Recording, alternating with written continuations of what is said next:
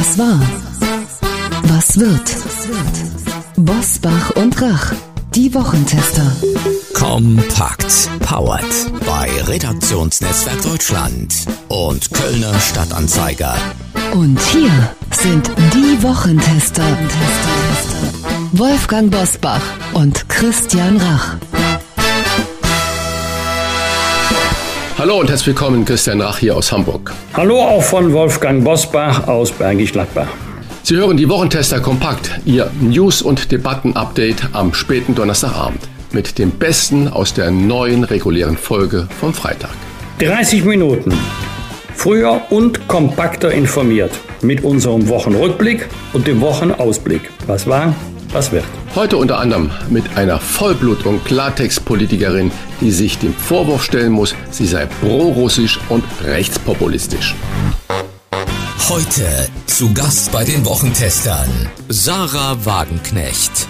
Die linken Politikerin erklärt, warum Millionen Menschen in Deutschland von Armut und sozialem Abstieg bedroht sind und warum es wichtig ist, die Regierung dafür in die Pflicht zu nehmen. Jeder halbwegs vernünftige Mensch muss sich doch fragen, wem nützen die Sanktionen und wem schaden sie? Und die sind ja nun ausdrücklich damals beschlossen worden, also weil man gesagt hat, wir wollen Putin unter Druck setzen, dass er seinen verbrecherischen Krieg beendet.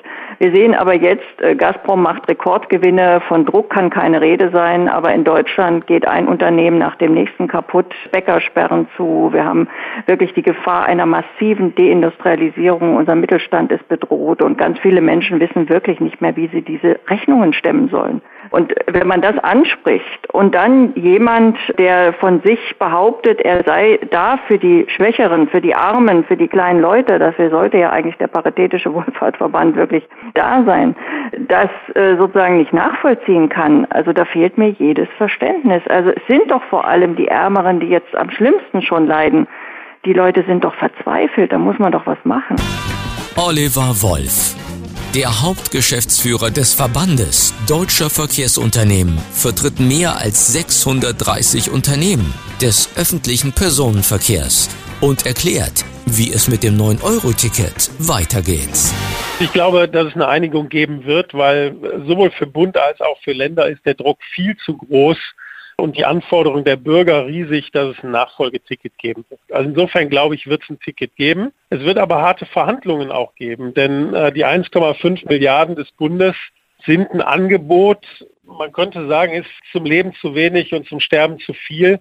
Denn es geht ja nicht nur darum, dass man dann die Ausfälle, die stattfinden, eben finanzieren muss, sondern man muss auch den Verkehr als Bestand finanzieren. Und da wissen Sie vermutlich, dass wir in der Pandemie drastische Fahrgastrückgänge hatten. Die sind noch nicht aufgeholt und gleichzeitig laufen die Kosten völlig aus dem Ruder. Also insofern, wer ÖPNV anbieten will, der muss bestellen und das kostet Geld und mehr als zweimal 1,5 Milliarden. Ausführlich hören Sie dann alle Interviews wie gewohnt am Freitag ab 7 Uhr. Wir bedanken uns bei Lidl für die freundliche Unterstützung. Vegane Ernährung liegt bei vielen Menschen im Trend, weil sie für Klimaschutz und Tierwohl steht und weil sie im Falle einer pflanzlichen Ernährung auch gut für die eigene Gesundheit ist. Starke Argumente, die Lidl nun mit dem Podcast Wieso, weshalb vegan vertiefen möchte. Wieso, weshalb vegan von Gordon Brooks und Lidl ist der Podcast für alle, die eine vegane Ernährung einfach mal ausprobieren wollen. Mit unterschiedlichen bekannten Gästen widmet sich der Podcast in Doppelfolgen verschiedenen Themen des veganen Lifestyles. Er zeigt auf, wie man am besten mit dem veganen Leben anfängt und wie man mit Leichtigkeit herausfordernde Situationen wie Reisen oder Familienfeiern meistert. Also immer dann, wenn überrascht nachgefragt wird, ach, du bist Veganer oder wenn es gar nicht so einfach ist, etwas Veganes zu finden. Wieso, weshalb vegan will vermitteln, dass man eine pflanzliche Ernährung ganz einfach in sein Leben integrieren kann, ohne rund um die Uhr darüber nachzudenken. Der Podcast liefert deshalb Inspirationen, Informationen, Hacks, Real-Life-Geschichten und Lösungsvorschläge. Vegan leben bedeutet nicht Verzicht, sondern Vielfalt und eine kulinarische Abenteuerreise. Unsere Empfehlung, einfach mal reinhören bei unserem Podcast-Kollegen Gordon Prox. Denn er ist ein echter Experte für veganen Lifestyle. Den Podcast Wieso weshalb vegan von Gordon Brooks und Lidl hören Sie auf allen bekannten Podcast-Plattformen. Wir wünschen gute Informationen und gute Unterhaltung. Wie war die Woche? Wolfgang Bosbach und Christian Rach sind die Wochentester. Hartz IV heißt jetzt Twix, schrieb Spiegelautor Markus Feldenkirchen über das neue Bürgergeld, das das Kabinett in dieser Woche beschlossen hat. Die Neuerung, es wird ab 1. Januar 23 genau 53 Euro mehr für alleinstehende Erwachsene geben, auf insgesamt 502 Euro im Monat. Das entspricht einem Anstieg von knapp 12 Prozent. In Zukunft wird es in den ersten beiden Jahren weniger strenge Auflagen bei der Größe der Wohnung und auch beim Schonvermögen geben, Ersparnisse. Bis zu 60.000 Euro soll man künftig behalten dürfen. Außerdem sollen Sanktionen in einer sechsmonatigen sogenannten Vertrauenszeit weitgehend entfallen. Wolfgang, gilt für dich beim neuen Bürgergeld noch das Prinzip fördern und auch fordern? Also ich schätze Markus Feldenkirchen sehr, den ich ja noch aus meiner Zeit, also als ich noch politisch aktiv war, als Journalist aus meiner Heimatstadt kenne. Ich glaube, die allererste Begegnung, jetzt wird's lustig, mit Markus Feldenkirchen hatte ich bei einer Kaninchenaustellung, über die er dann auch berichtet hat. Aber da kann ich ihn nicht verstehen, denn Hartz IV heißt jetzt Twix, bedeutet ja im Umkehrschluss, das Produkt ist geblieben, aber Verpackung und Name ändert sich. Das stimmt nicht. Du hast ja gerade schon einige Unterschiede erwähnt. Und politisch ist interessant, dass die Sozialdemokraten ja, lange Jahre stolz darauf waren, damals an der Regierung gewesen zu sein, als äh, die Hartz-Gesetzgebung Hartz I bis Hartz IV eingeführt wurde. Wir, die Sozialdemokraten, haben einen wichtigen Beitrag geleistet zur Lösung der Arbeitsmarktprobleme und jetzt ist man genauso stolz auf die Abschaffung. Also das ist politisch und rhetorisch interessant. Zum Inhalt, ja, es bleibt bei dem Prinzip fördern und fordern.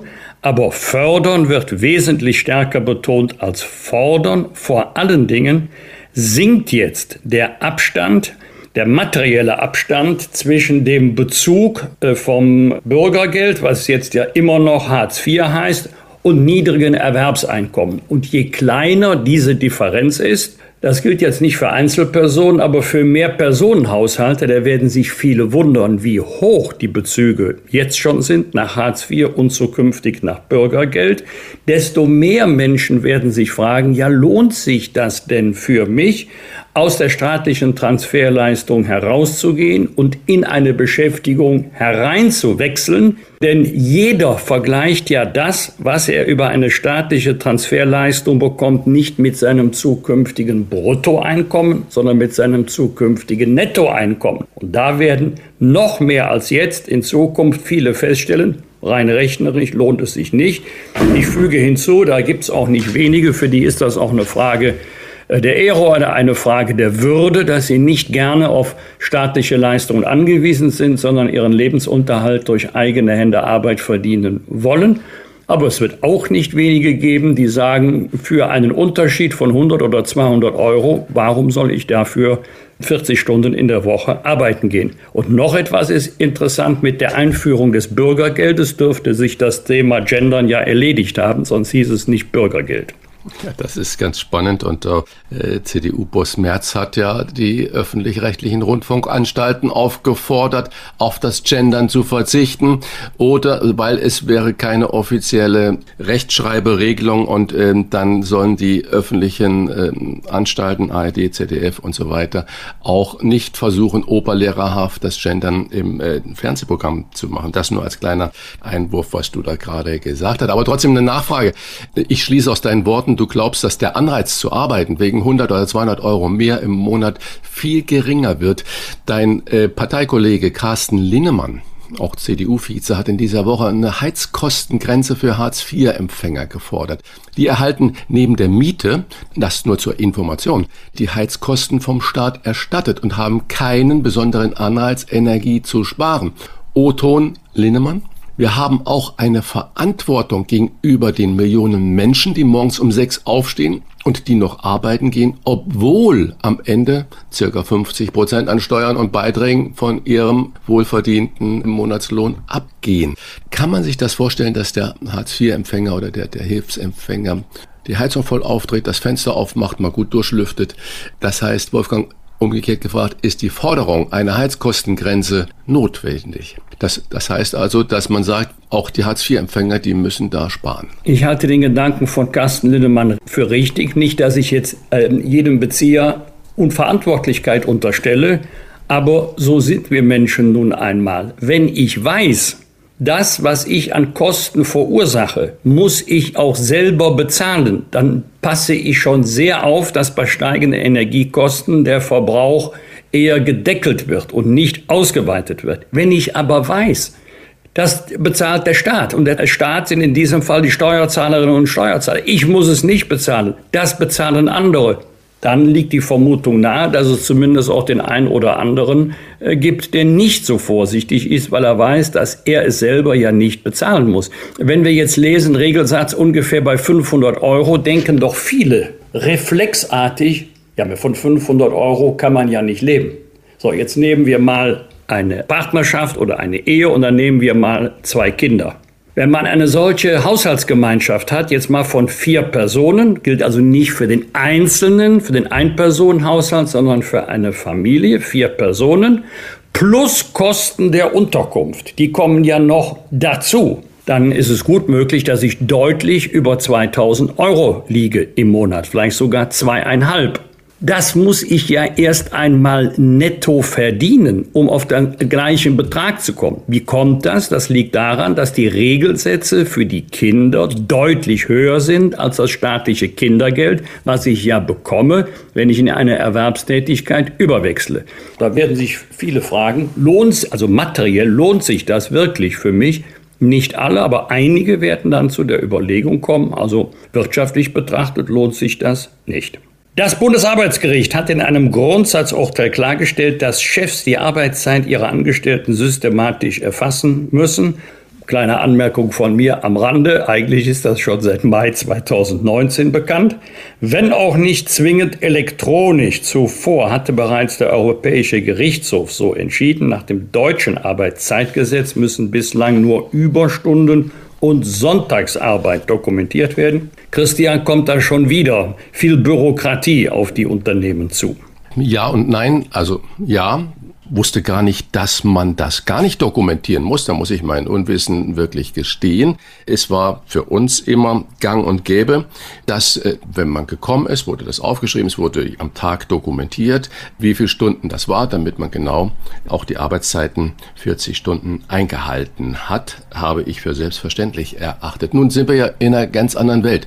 Und ich habe natürlich, als ich das Urteil gehört habe, versucht nachzulesen, äh, was ist denn da überhaupt passiert. Und siehe da, alle Juristen sagen, oh, wir müssen noch die Begründung des äh, Bundesarbeitsgerichtes abwarten, weil keiner weiß so recht, wie das Urteil wirklich ausgestaltet werden soll. Das muss man da vorweg sagen. Also da angeln wir noch ein bisschen im Trüben.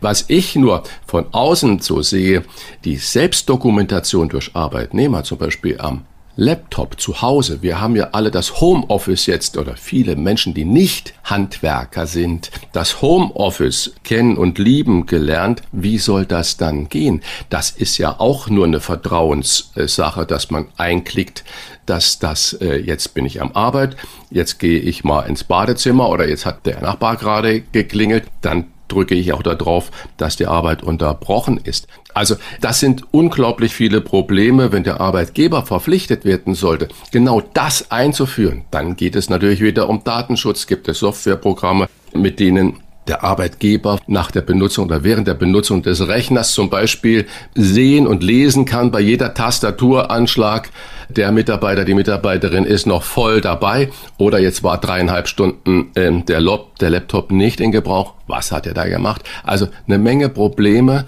und äh, das finde ich so schwierig. Es hat sich ja auch so ein bisschen dieses Schlagwort Vertrauensarbeitszeit herauskristallisiert und das nochmal zur Verdeutlichung, was ist, es bietet einfach diese Möglichkeit, größtenteils ohne zeitliche Vorgaben zu arbeiten. Die Arbeitszeit wird eben nicht erfasst, sondern im Vordergrund stehen die geleistete Arbeitszeit, nicht die geleistete Arbeitszeit, sondern das Ergebnis. Das heißt, wenn jemand für eine Sache, die er machen soll, acht Stunden braucht, ist es okay. Wenn es ein anderer nur in sechs Stunden schneller hinbekommt, ist es auch okay. Das heißt also, das kommt ja alles auf den Prüfstand.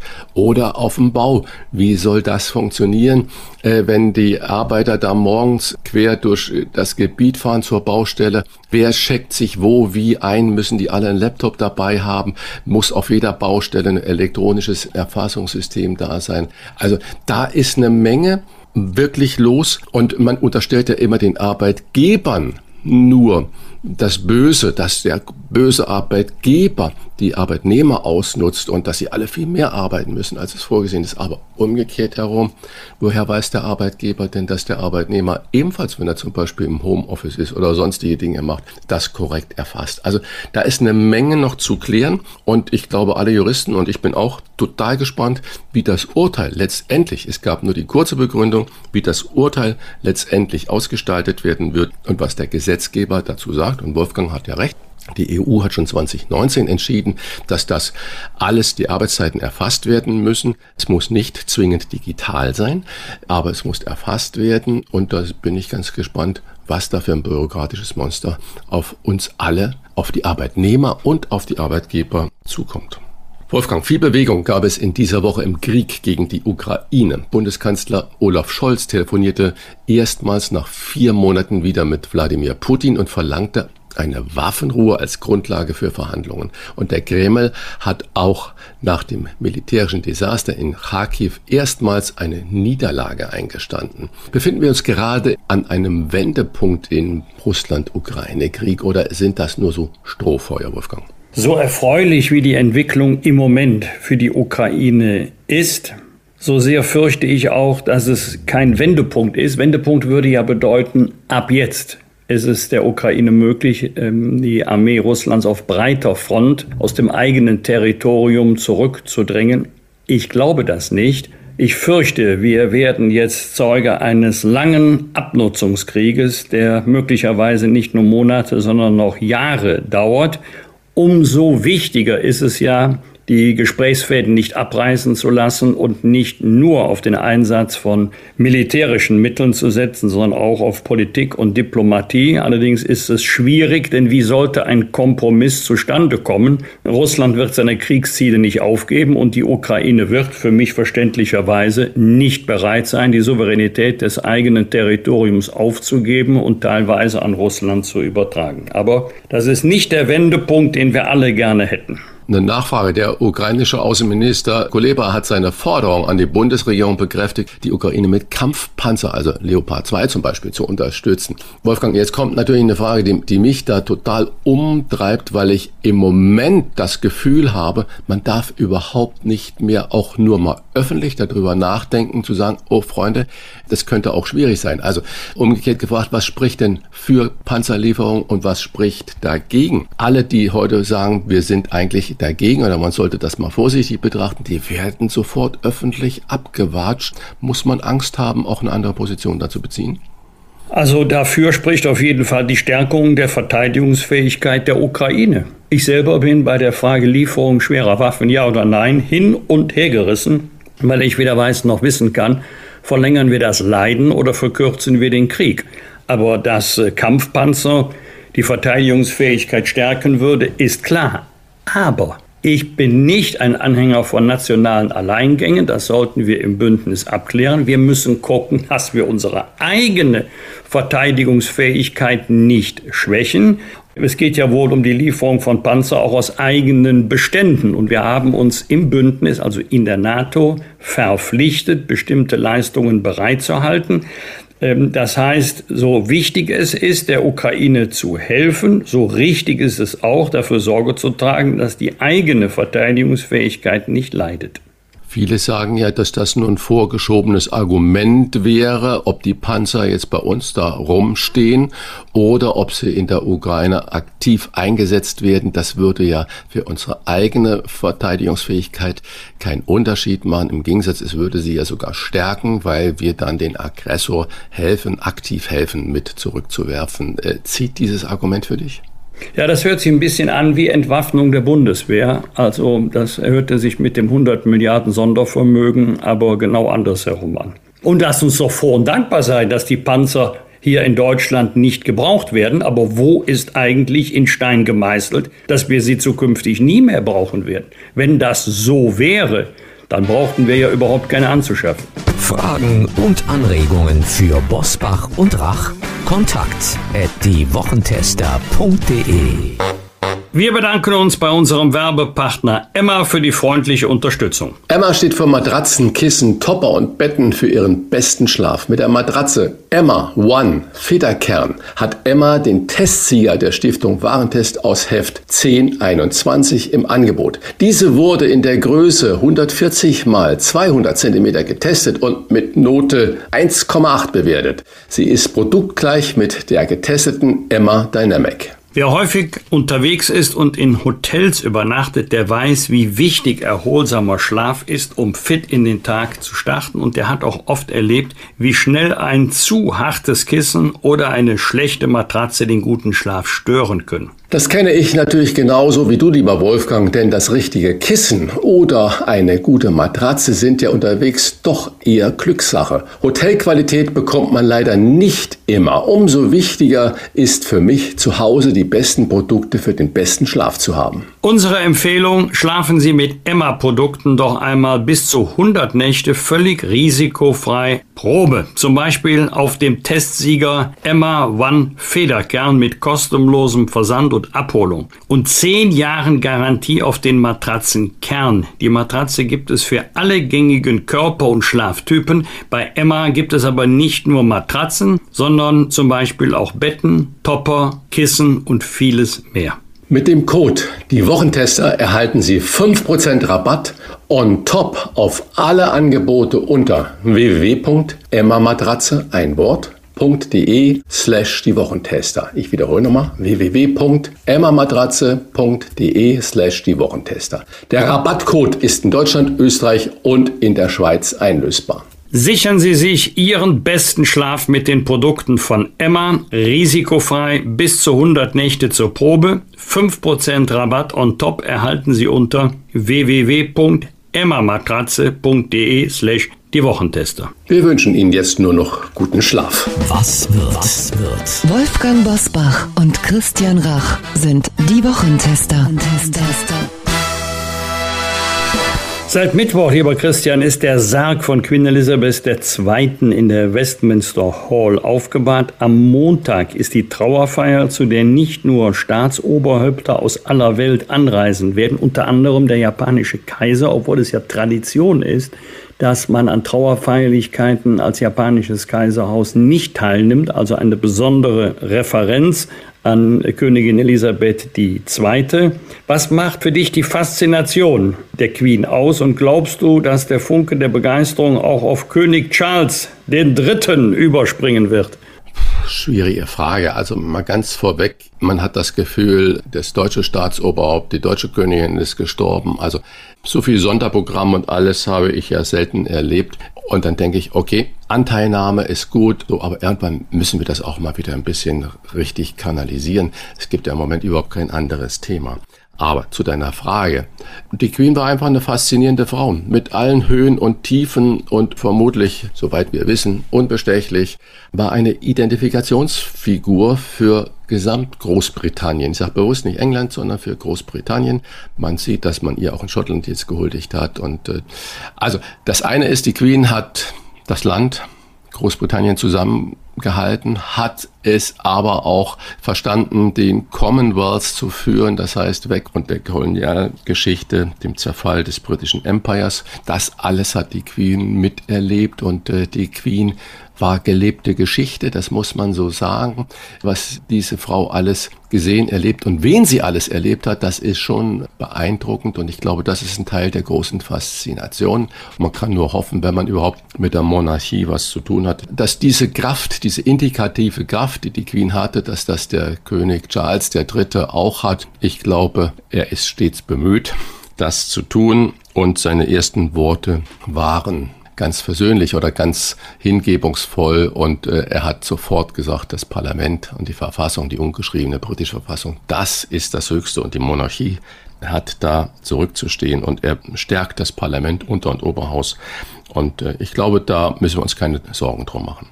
Am Samstag um 12 startet mit dem traditionellen Fassanstich das 187. Münchner Oktoberfest. Das größte Volksfest der Welt lockte vor der Pandemie regelmäßig rund 6 Millionen Besucher auf die Theresienwiese in München. In den Jahren 2020 und 2021 wurde es wegen Corona abgesagt. Wolfgang, du bist ja bekennender Oktoberfest-Fan, das weiß ich von dir. Wo findet man dich denn, wenn du auf dem Oktoberfest bist dieses Jahr? Wo findet man dich? Also man findet mich genau da, wo man mich auch vermutet, nämlich im Hofbräuzelt der Familie Steinert. Die haben sogar eine Festwirtin, das ist die Tochter des Hauses Silja Steinert. Und äh, danach wechsle ich dann in das Käferzelt. Ich muss allerdings gestehen, das ist am Tag der Eröffnung. Das ist nicht nur der erste Tag, es wird für mich auch leider der letzte Tag auf dem Oktoberfest sein. Im Moment sieht es auch leider nicht danach aus, dass das Wetter super wird, aber dann hoffe ich auf eine gute Stimmung drinnen, hoffe auf eine fröhliche Wiesen, auf eine friedliche Wiesen und hoffe, dass die Wiesen kein Super Spread Event wird. Aber ich bin froh, das sage ich ganz ehrlich, dass nach zwei Jahren Ruhepause auch mit dem Oktoberfest wieder ein Stück Normalität in unser Leben einkehrt. Und damit meine ich nicht nur die Bayern, damit meine ich auch die Preußen. Zweite Wochenende gehört ja traditionell den Italienerinnen und Italienern, dass wir wieder ein, ein Stück Normalität in unser Leben haben, egal aus welcher Richtung wir kommen und uns über das Oktoberfest freuen. Aber Wolfgang, du hast gerade ganz viel Ich hoffe, ich hoffe, ich hoffe gesagt, also ja. ein, ein, ganzer äh, Himmel voller Hoffnung. Was ist denn das für dich? Was, was findest du denn am Oktoberfest? Was macht die Faszination denn für Klein Wolfgang Bosbach aus? Warum bist du gerne dabei mittendrin? Was ist dieses Geheimnis? 100% politikfrei, wie Karneval auch, Spaß an der Freude, Ausgelassenheit, Frohsinn. Alleine würde ich ja äh, nicht auf das Oktoberfest gehen, aber im Kreis von guten Bekannten, von Freunden, meine älteste Tochter will dabei sein und einfach einmal die Seele baumeln lassen, ohne dass man wieder mal in ganz ernste Gespräche verstrickt ist und gerade, gerade in so schwierigen Zeiten, muss man auch einmal an ganz andere Dinge denken, muss man auch einmal äh, sich über die Welt so wie wir sie kennen, unser Leben so wie wir es schätzen, freuen, ohne dass alles unbedingt Tiefgang haben muss. Wenn ich jetzt nur auf dem Oktoberfest wäre, also dann würde ich mir ja selber Gedanken machen über mich, aber einmal aufs Oktoberfest gehen, das sollte möglich sein, auch in schweren Zeiten, die wir zurzeit ganz unzweifelhaft haben. Wenn wir jetzt schon gerade so beim Privatisieren äh, sind, noch ein anderes Ereignis. Vielleicht im persönlichen Bezug zu dir, lieber Wolfgang. Dein Namensvetter und Parteifreund Wolfgang Schäuble wird am Sonntag 80 Jahre alt. Er war in seiner Karriere Chef des Bundeskanzleramts, Fraktionschef, Parteivorsitzender, Innenminister, Finanzminister und zuletzt Präsident des Deutschen Bundestags. Du kennst ihn ja lange Zeit. In welcher Funktion hast du denn Wolfgang Schäuble am meisten geschätzt? Ich habe ihn ja in fast allen Funktionen persönlich erlebt, allerdings nicht als Chef des Bundeskanzleramtes, das war ja vor meiner Zeit. Überragend war seine Amtsausübung als Präsident des Deutschen Bundestages. Da konnte man, wenn er sprach, auch mal in die Gesichter der anderen Fraktionen sehen. Und äh, das war überragend. Er hat dann zur richtigen Zeit immer die richtigen Worte gefunden, mal so ein bisschen ironisch, das kann er ganz gut, vielleicht auch sarkastisch, ein bisschen Augenzwinkern, aber vor allen Dingen immer mit sehr viel Tiefgang, mit sehr viel Ernst. Und er war ein guter Repräsentant des Deutschen Bundestages und es waren ja nicht nur die Mitglieder der eigenen Fraktion, also der CDU-CSU-Bundestagsfraktion, die stolz waren auf ihren Bundestagspräsidenten, sondern ich glaube, wenn du jetzt mal so eine Rumfrage machst, Christian, bei anderen Parteien, die würden auch sagen, als Präsident des Deutschen Bundestages war er wirklich gut.